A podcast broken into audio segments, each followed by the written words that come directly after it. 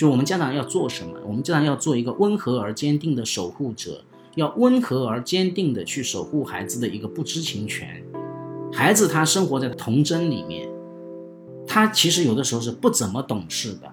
那么当他不怎么懂事的时候，我们就去守护他这种不怎么懂事就好了。就是他必须要通过这样一个过程才知道大概时间是什么样子的，他不像我们大人，就是你可以明确的知道五分钟所谓一个小时什么意思。你要敢于让他试错，他今天就是我一个字不写也没有关系的。当我们有很多我们所反最反对的那个东西可能会加诸于我们的孩子身上的时候，那么这个时候怎么办？就一信信任我们自己的孩子本身，他有。发展出一套能够跟他平衡的这样的一个能力，就像我们曾经这样过来是一样的。那就是我们要谦卑的去了解孩子们的那个世界，而不要自负的认为你们那个世界是一个小孩子的世界，没什么好了解的，好像家长就天然的就是比你们要高明一样。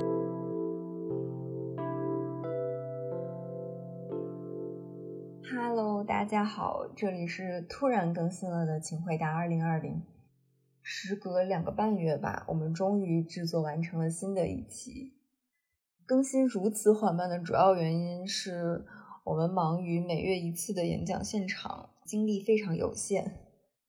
还有另外一个原因，其实是我们缺少好的问题，希望大家可以多多向我们提问。其实目前我们收到的大部分问题都是关于亲密关系的。可是这八年来，一席其实已经邀请了将近八百位讲者演讲。比如，你可以问问科学家他们是如何看待新的技术的，比如马斯克之前公布的那个 Neuralink。还有，你也可以问问美食家要如何科学的种植并安全的食用蘑菇。甚至你可以问问某著名乐队要如何筛选皮衣和拖鞋。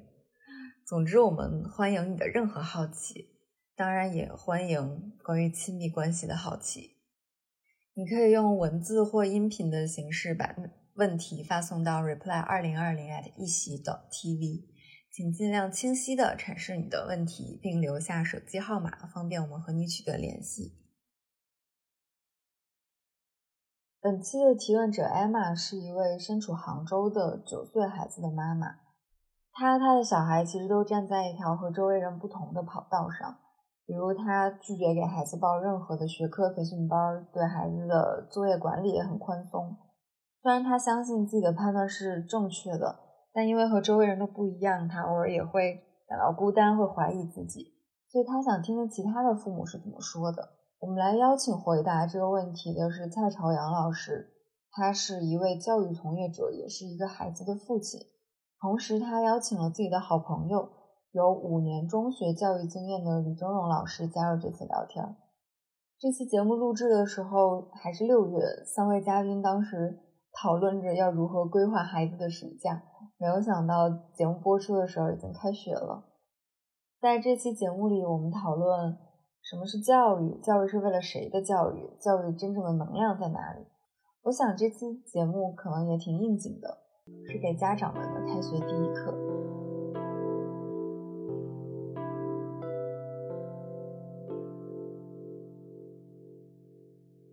我在杭州，就是挺普通的一个妈妈，嗯，但是我自己上学那会儿也比较抗拒这种，就是一切为了升学历，一切为了分数的这种应试教育。我儿子现在是今年九岁，上小学三年级。我的核心就是看他能不能对这个真实的社会有这个认识和思考吧，有解决问题的能力，就是找到自己想要过的生活。嗯，我也不要求他考多高的分数。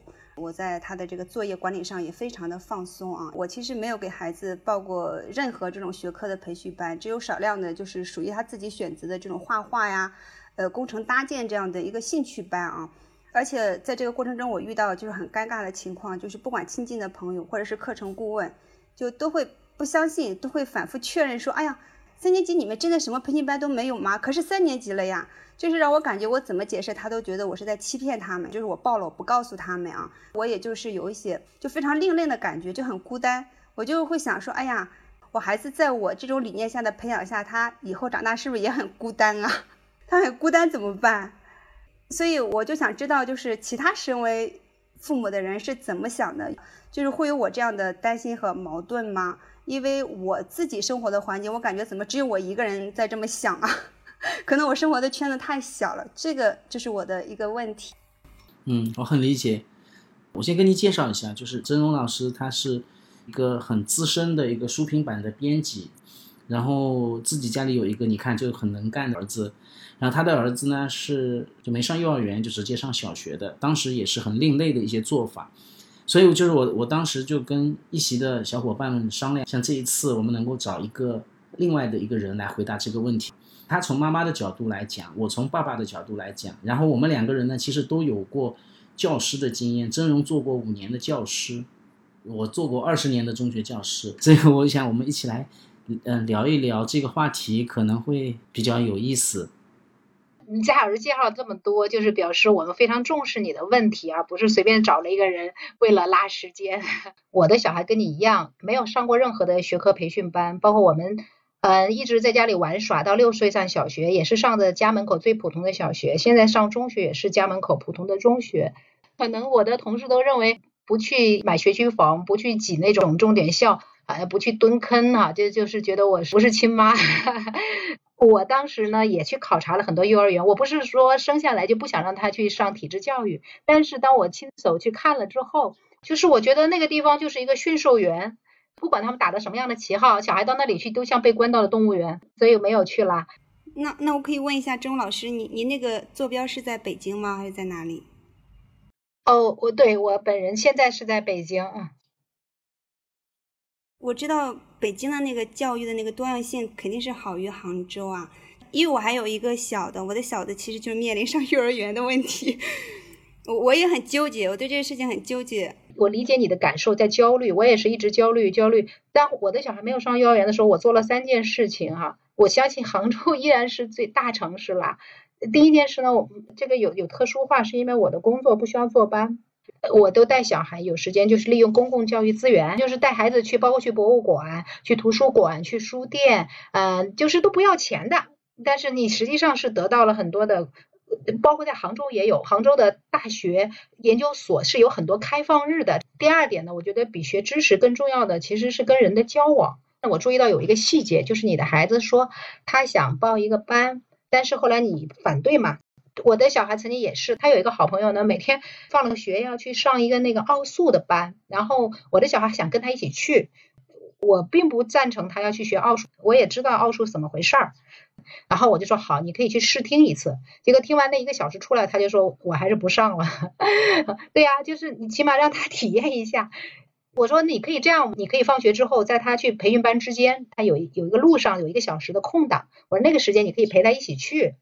我甚至都可以陪你们一起，就是我我来帮你接送这个朋友都可以，所以我可能个人有一点点就是觉得你完全阻止你的小孩去上这个兴趣班，有一点为了实现你绝不上任何学科兴趣班的这样一个目标，就而而忽忽略了你的本质其实是希望你的小孩不从众。呃，就是我也非常赞成，就是给人交往、给人去学习是比较鲜活的。那你因为是。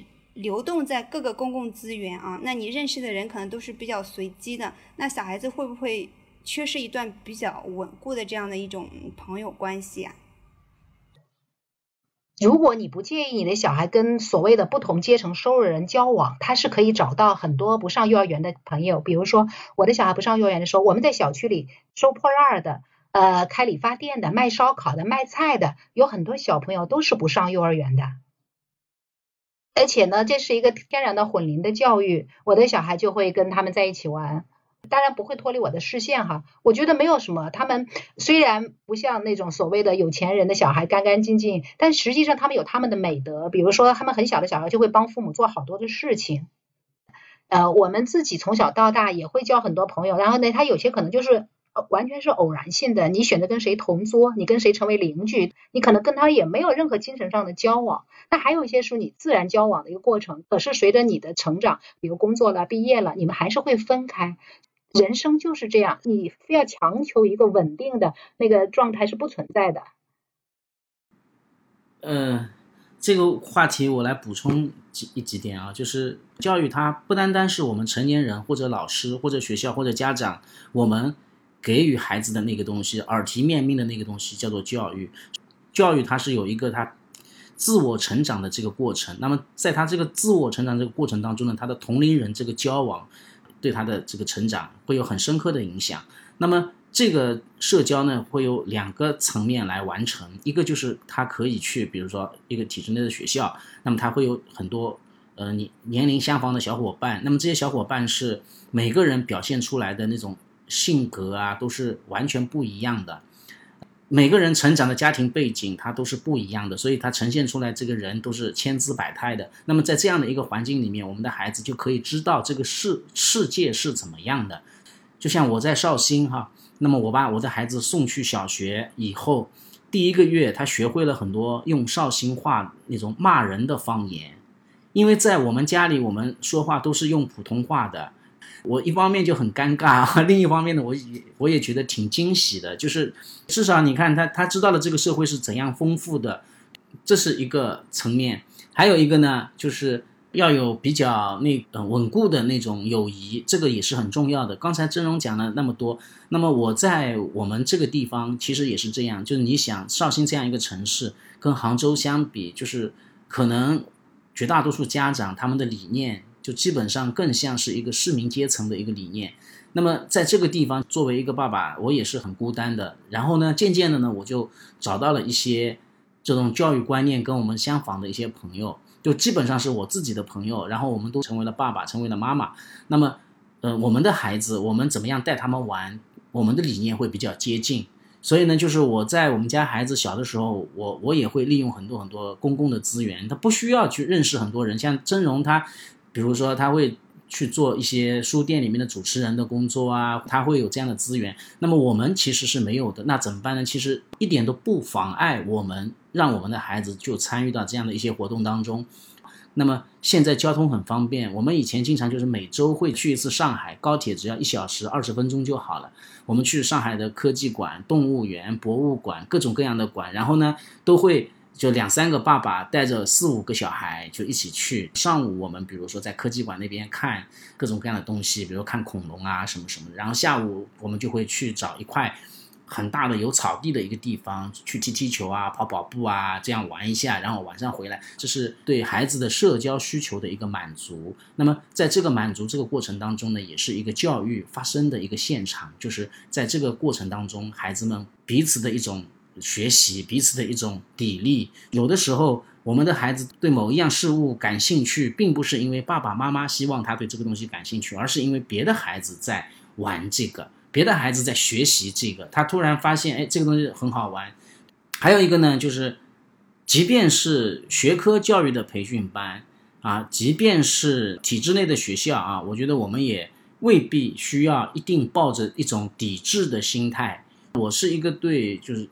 现在的这种教育是有比较多的批判的这样的一个人，所以呢，当时在我们家孩子快上小学的时候，就有记者来问我，就说：“那么，蔡老师，你会让你们家的孩子在家学习吗？”大家都会认为，就是你似乎不会去把孩子送到那个体制内的教育，但事实上恰好相反，我对这个体制内的教育是抱有最基本的信任的。我们把孩子送去学校，我们并不一定是为了让他去学习一些学科知识，它是一种让这个孩子社会化的过程。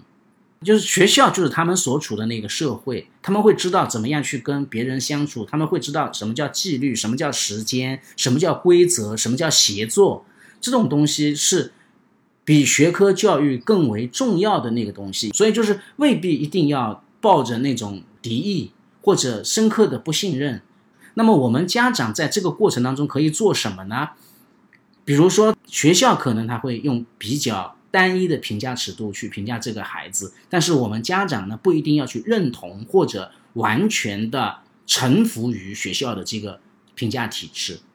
我们一个孩子，比如说你写了一个一写了一个文章，老师觉得他写的不好，但是我们家长他会看到，哎，这个孩子在这个文章当中，他表现出了他非非常好的那种想象力和创造力。那么这个时候，就我们其实可以去及时的肯定这个孩子。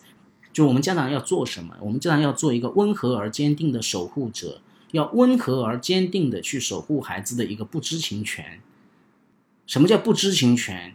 就是孩子他生活在童真里面，他其实有的时候是不怎么懂事的。那么当他不怎么懂事的时候，我们就去守护他这种不怎么懂事就好了。我的孩子他也是小学一年级进去，他是第一次考试，他是交白卷的。就没做零分，但是现在呢，他会用自己的那个方式去把个应试里面必须他完成的那个部分去较好的完成。那么我们家长就起到一定的协助的一个作用。毕竟呢，孩子的人生是需要他自己去面对的，他的学校里面、校园里面的生活都只有他一个人在那里面对。我们家长你再焦虑再怎么样，也都没有办法替代他去生活。啊，所以就最重要的呢，我们是要提供给孩子更深层的那种教育的这种动力，我们要去守护这个孩子，直到他原力觉醒的那一天。呃，蔡老师，你以前就是在体制内教学嘛，然后也把孩子送到了体制内的学校。即使你说就是我们不要对他太抱有敌意，那在这个体制内的教育里面，你有没有就是遇到过你非常反对的事情？我最反对的事情是什么？我最反对的事情就是学校教育，他以教育的名义，然后在他幼儿园的时候，在他小学的时候，就用很大的词语，用大词去裹挟他。所以我在一席的那个二零一三年那个演讲里面，我就讲了这个嘛，就是他上了小学以后，他就不要去马来西亚了，他要在自己的祖国过生日。我是很反对，就这个，因为。不一定我是反对这个大词本身，而是反对在不恰当的年龄给孩子灌输不是这个年龄段就能够接受的那种东西。小学也好，幼儿园也好，我们要适得其时，就是他现在这个年龄，他的那个接受能力能够接受到什么样的东西，那我们就给他什么样的东西，而不是要用一些说教的一些大词这样的一些东西去去占据他的那个头脑。所以我是反对这个东西，跟真荣一样，我也去考察过很多幼儿园。我一看到那个幼儿园上面都写着很多大词，我就不去这些幼儿园。然后我要去找一个这上面画满了笑脸、没有这些大词的那个幼儿园。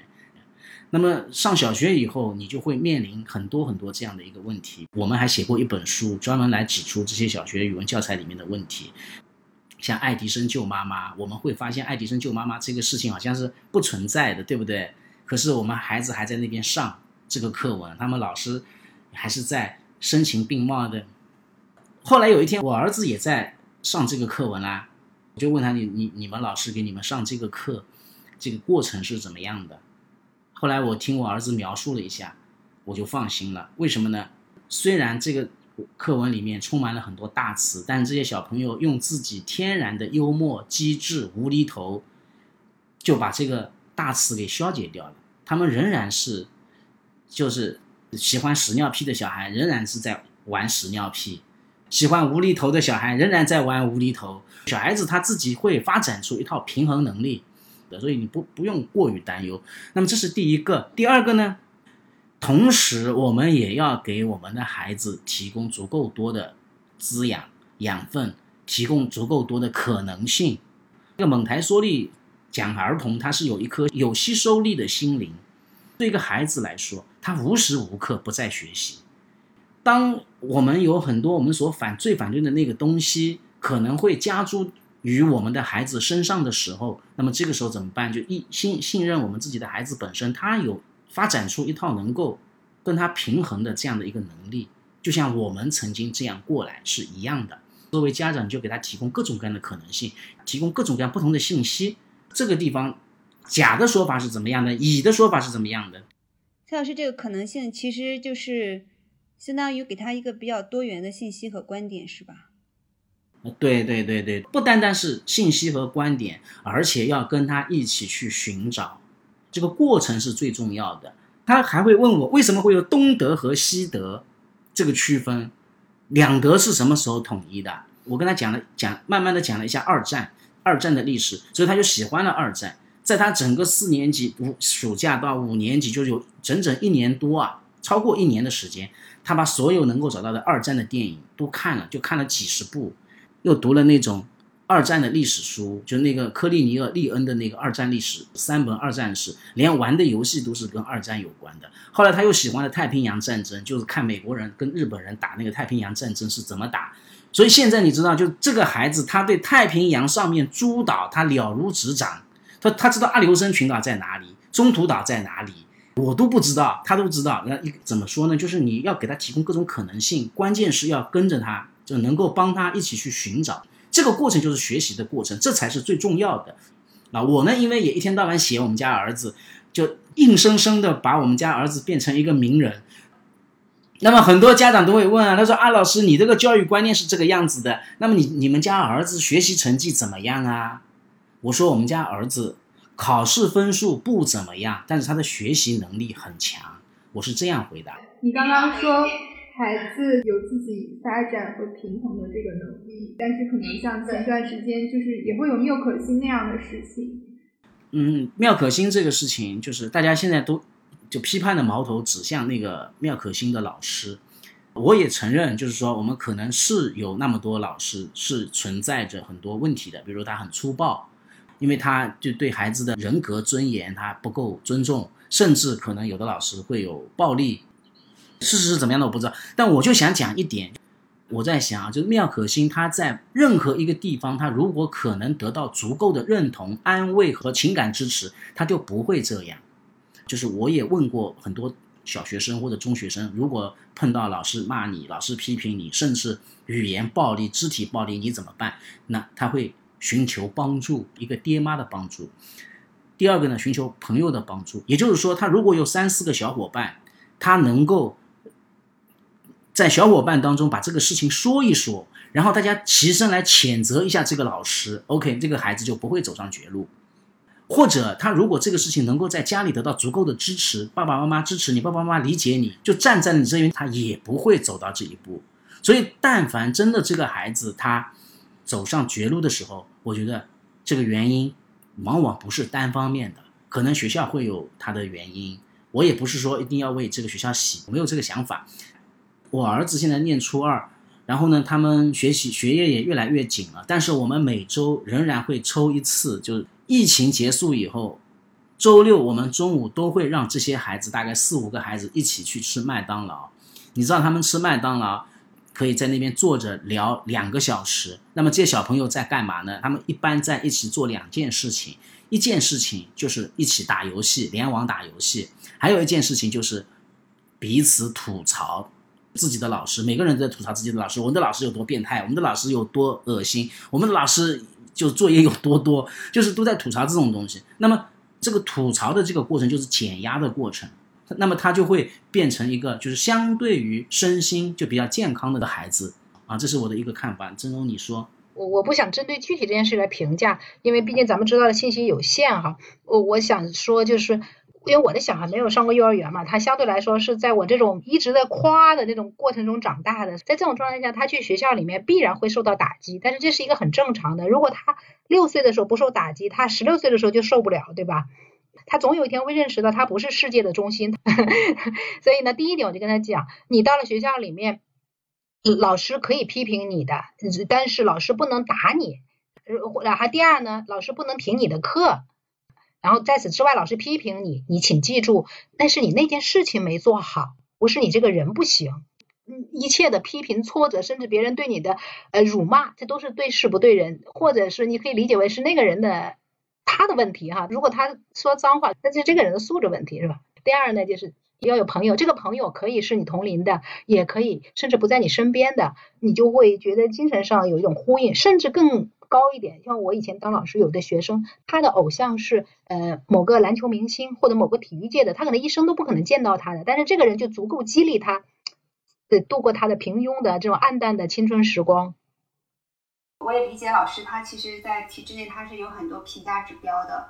那那比方说，现在我孩子三年级，就是作业会越来越多，他其实会抢占孩子的成长时间。其中有一个，其实我是觉得最不喜欢的一件事儿啊，就是每到期末考试的时候，他的音乐课和美术课都是会被语文和数学两门主课给占掉。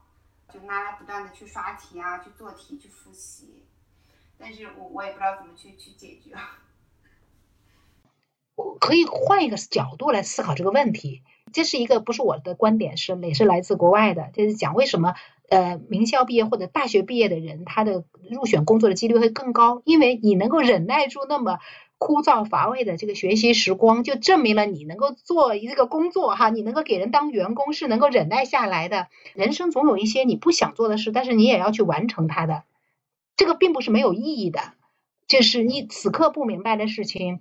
比如说音乐课题这个事情，不是说就觉得这个段时间被挤掉了就不得了，很受罪啊。那可能就这个是，我们就把它当成一个密集训练，就是如何去在每一件我们好像不太情愿做的事情里面找出它更长远的意义。啊，这个我说一下，因为杭州它很多年以来它都是民办初中，就是比较好，大家都要去民办的初中。呃，杭州的小学生在最近的十几年、二十年里面，确实是压力比较大一点的。我在杭州周末的时候，我就会看到小学生早上出门背着乐器、背着书包，然后奔赴各个培训班；中午就在麦当劳或者肯德基胡乱用一顿午餐，然后就奔赴下一个战场，都是这个样子的。真的是现在这一代孩子跟我们小的时候成长那一代孩子已经真的完全不一样了。那我们不能说这个时代变化一定是进步，或者一定是反而变本加厉。不是的，这是他们每每一代孩子都有自己的命运要去承受的。就每一个城市、每一个孩子、每一代人都是不一样的，所以就被挤占这个事情呢，我觉得真的这不是一件特别了不起的事情。这个课被挤占了，我们就从另外的地方给找补回来。我们可以去听一场音乐会啊，我们可以杭州这种这样的活动特别特别的多。我们也我我也经常跑到杭州浙江博物馆那个浙江科技馆，我也经常跑去啊。怎么说呢？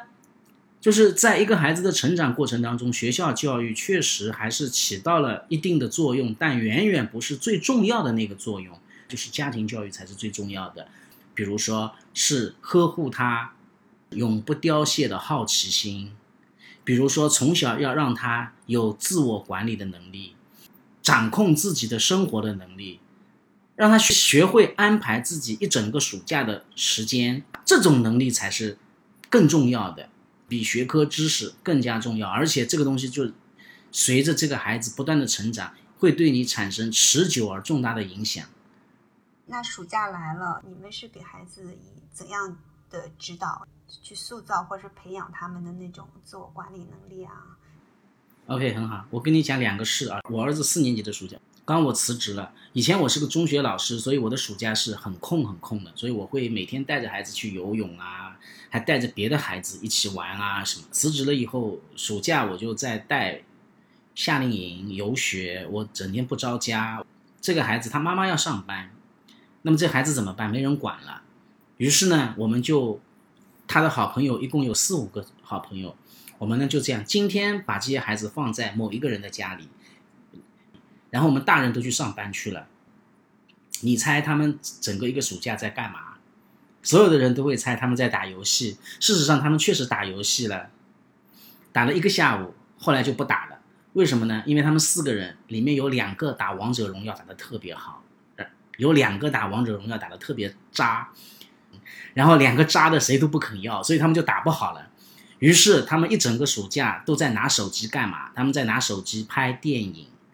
就是在纸上用笔把那个剧本写出来，写这种是各种各样的抗日神剧、穿越剧这样的，然后拍好。其中有一个小孩比较懂电脑，晚上有他把它剪出来，发到我们家长群里面，然后让我们家长发红包，叫做买电影票给我们看。他们就这样玩了一个夏天，都在拍电影，拍摄的非常好的电影。因为你忙，然后是一个很随意的安排，然后就。产生了一个很神奇的效果。其实我很想知道，在最初安排的时候，你们有没有担心，或者是做一些那种监察人一样，就是去监督的工作？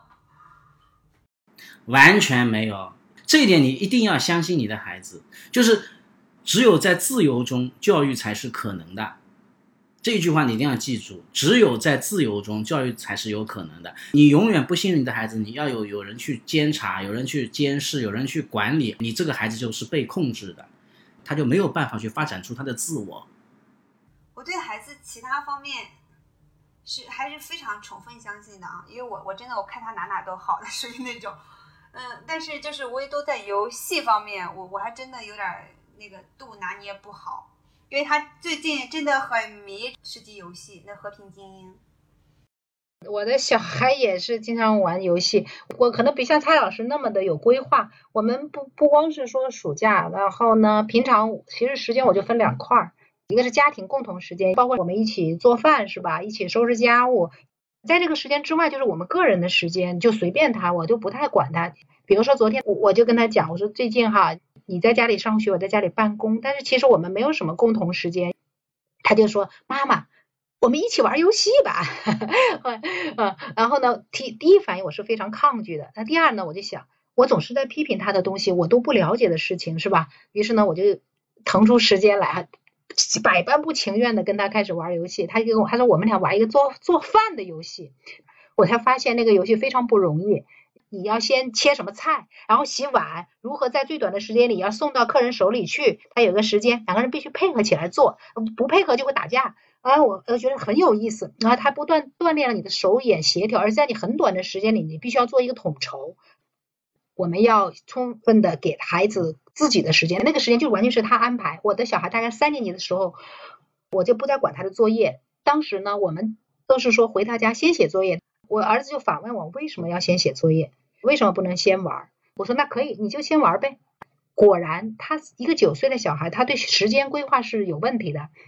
到最后呢，他到了该睡觉的时间，果然没有完成作业，是吧？那时候我就拍手称快了吧？没有，我就说你现在呢可以休息，也可以选择我来帮你啊。然后呢，呃，也可以说我给你明天写个假条，就是说你没有完成作业。然后他就哭着说：“你别管我了，我自己来吧。”然后就 就是他必须要通过这样一个过程才知道大概时间是什么样子的。他不像我们大人，就是你可以明确的知道一分钟所谓一个小时什么意思。你要敢于让他试错。他今天就是我一个字不写也没有关系的，这这从他九岁我开始就尝试放手，就是他自己去控制自己。实际上你让他撒开了玩，他不可能玩二十四小时的，他眼睛痛不痛啊？他还要睡觉吃饭呢！啊后来我才发现这是有几大好处：第一，现在的孩子都不在一起，游戏是他们有共同话题的东西；第二，很多的游戏做的极其精美。我是在去年做一个关于科幻史的一个讲座的时候发现啊，随着时代的发展。顶尖的创意其实都是出现在科幻类的游戏里面。第三点，确实提高了我儿子的写作能力。当他在写幻想类作文的时候，他就是天马行空。其实呢，像我们小时候模仿都是小学生优秀作文，他模仿的就是那种世界最优秀的科幻作品。而且那些游戏里的创意啊，根本不像我们想象的简单粗暴，就是你打我一拳，我打你一拳。不是的，他有很多游戏做的很好。我应该让我儿子来讲哈。诶，比如说二战的游戏啊，他会采用第三视角，如何从成功的插入一个战地日记啊，还有呢，有那种就有什么时间倒流，还有什么关于历史的、关于欧洲的、关于战争的，还有关于很多科学的，甚至我儿子对心理学的认识都。都是来自于一个游戏，我唯一跟他玩完通打通关的一个游戏叫做纪念碑谷，那个游戏非常的美，做的简直我都看到那个每一个帧画面都要看哭了。最后都是我儿子来帮我打通关，我说你为什么知道这个转过去就能搭起来？他说我也不知道，那就是嘛。最后我儿子的几何就是学的很好，他的空间能力就是从他从小玩乐高游戏和玩这种 那个纪念碑谷这种游戏锻炼出来的空间想象力啊。这就是我后来总结出来的，就是做家长的，第一个真的是要信任他，还有呢，他现在大了，会跟一些不认识的网友在玩游戏，我就跟他讲，第一，你不要告诉别人你的真实信息；第二，如果你要跟他见面，OK，可以，妈妈陪你去啊，我可以不出现，但是我我会在旁边呃守护你，就是这样的。那就是我们要。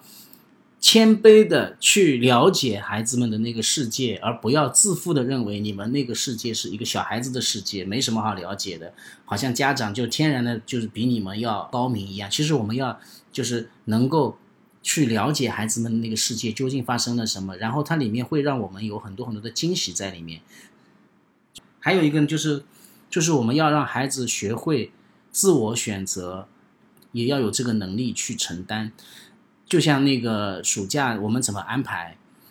我在三年级的时候让他写了一个暑，就是暑假的计划表，他就写了一个计划表，八点钟起床，八点零五分刷牙，八点十分吃早饭，八点十五分写作业，什么什么什么的，每五分钟写一条，每五分钟写一条，然后第二天就没完成，没完成以后就非常生气，大怒，就把那个计划表全撕了。计划是可以不被遵守的，对不对？计划就是用来打破的呀，对吧？所以你这个计划没有完成也是可以的，这是第一条。第二条就是你，我就跟他讲，计划不要定的那么细。你每半小时做一桩事情，或者每一个小时做一桩事情，那不就比较从容了吗？有可能实现了吗？对吧？然后他把重新计划表重新做了一下，OK，这就可以了。那么这是一个小的计划表，一个大的计划表是，就是三年级夏天他自己对自己有三个要求。第一个，他他说他要学会游泳；第二个要去参加一次夏令营或者游学；第三个他说要去一次海边。这三件事情我们在我们的协助之下都完成了。他三岁多的时候被水淹过，所以一直对水是很抗拒的。所以到三年级，他突然自己要去学游泳，而且就在这一年夏天就把游泳学会了。那我觉得这对他是一个非常了不起的一个进步，都是他自己的一个规划。我我就讲这个，就是信任孩子，然后呢，让孩子是什么呢？自我选择，自我承担，承能够承担挫折，也能够承担那些好的东西，也能够承担那些不好的东西。我的儿子他写回家作业，其中一定有一门课他是不做的，因为如果所有的作业都做完，那么他就没时间玩了。那我说你如果这个作业不做，明天你的名字就会出现在黑板上，你就会被老师叫到办公室去批评或怎么样。他说又不是叫你去，又不是把你叫去批评。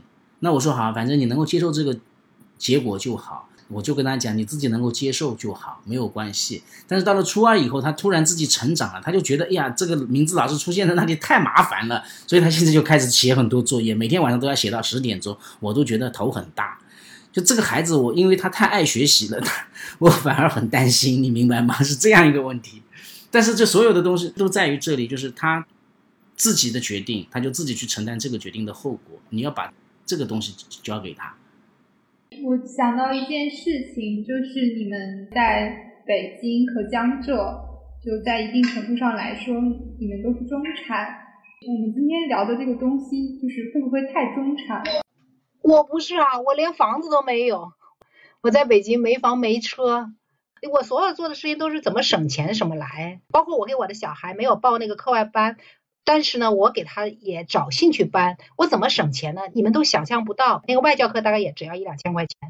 我们社区里就有一个老外，他就是很热心，他都不需要赚钱，他就是愿意跟小朋友一起玩，就这样咯。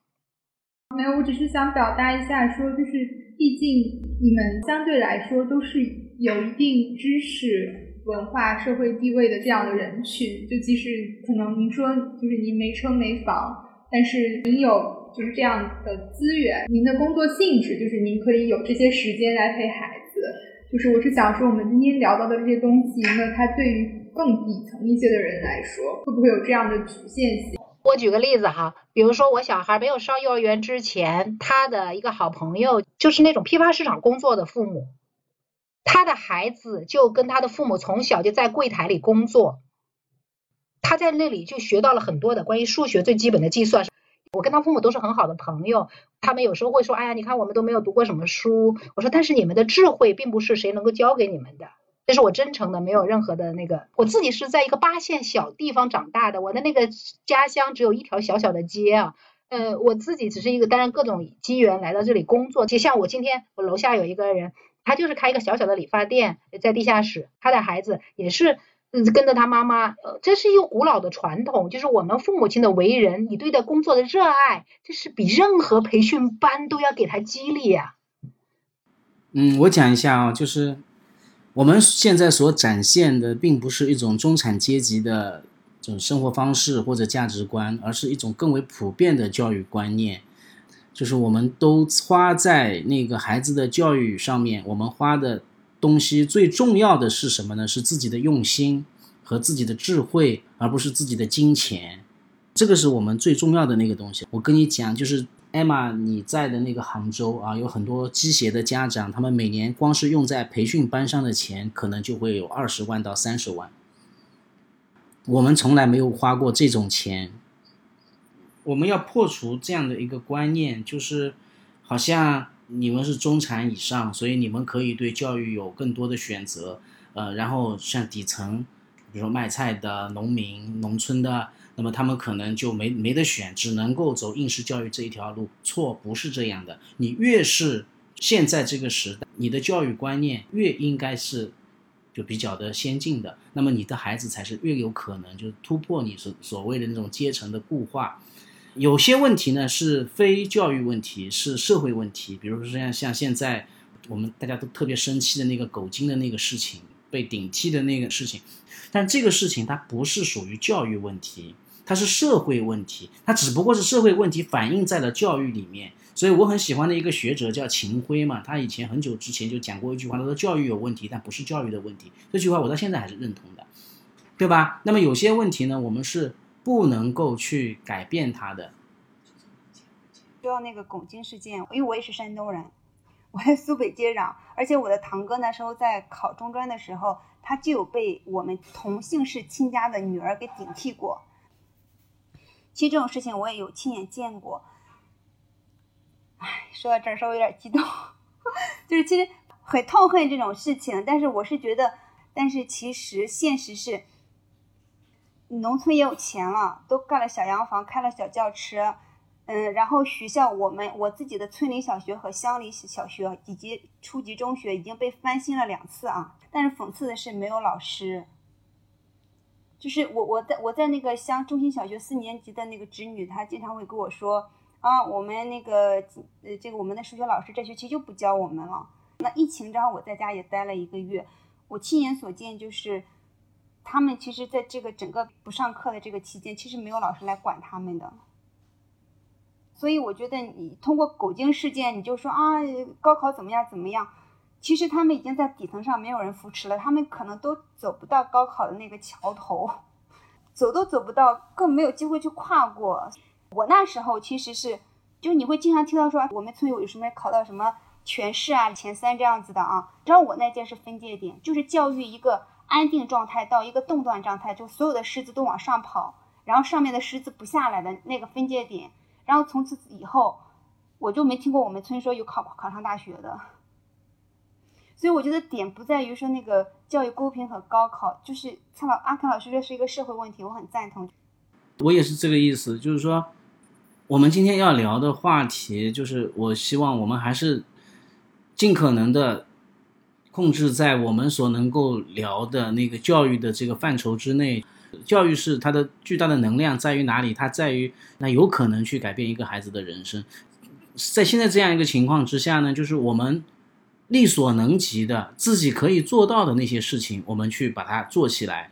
比如说，我跟真荣，我们现在我们有很多时间和精力都放在了这种父母成长、父母观念的改变啊，一起开读书会啊，带孩子们、带带家长一起去读书啊，就这样的一些工作。